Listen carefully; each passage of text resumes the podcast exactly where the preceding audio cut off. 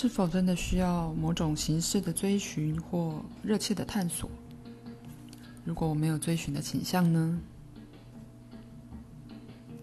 如果你满足于自己的生活，不觉得需要再寻找什么，当然就继续你原有的生活。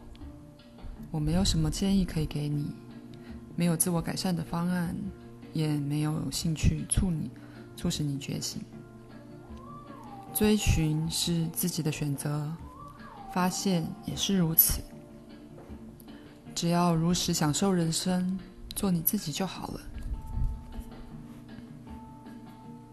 你提到老师支持的重要性，可是我如何选择老师呢？我如何分辨对方是不是真正的老师？就如我的老师金恩·克兰常说的。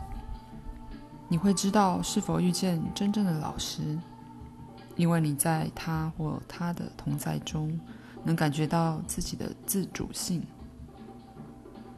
也就是说，你会觉得更自由地做你自己，不会因为师生的角色觉得束缚。真正的老师不会对老师的身份认真，也不需要靠学生才觉得自己完整。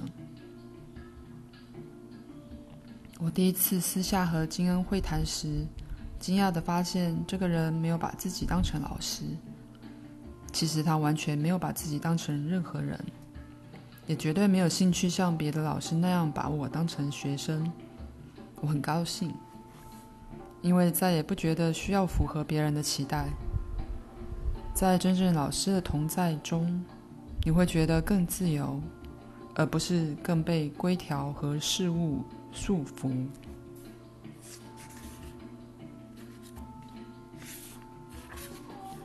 我如何知道自己在灵性道路上有进展，或只是浪费时间？你究竟想走到哪里呢？关于道路的整个观念使你受到束缚，相信自己正走向某个远方的目标。停止这种追寻。如是就好。一开始，你的头脑可能觉得迷惘和挫折，因为他不知道要做什么，没有任何修行方法或技巧可以运用，不知道如何衡量他的进展。但在你真实本性光芒四射的宽广中，没有要去什么地方，也没有要得到什么东西。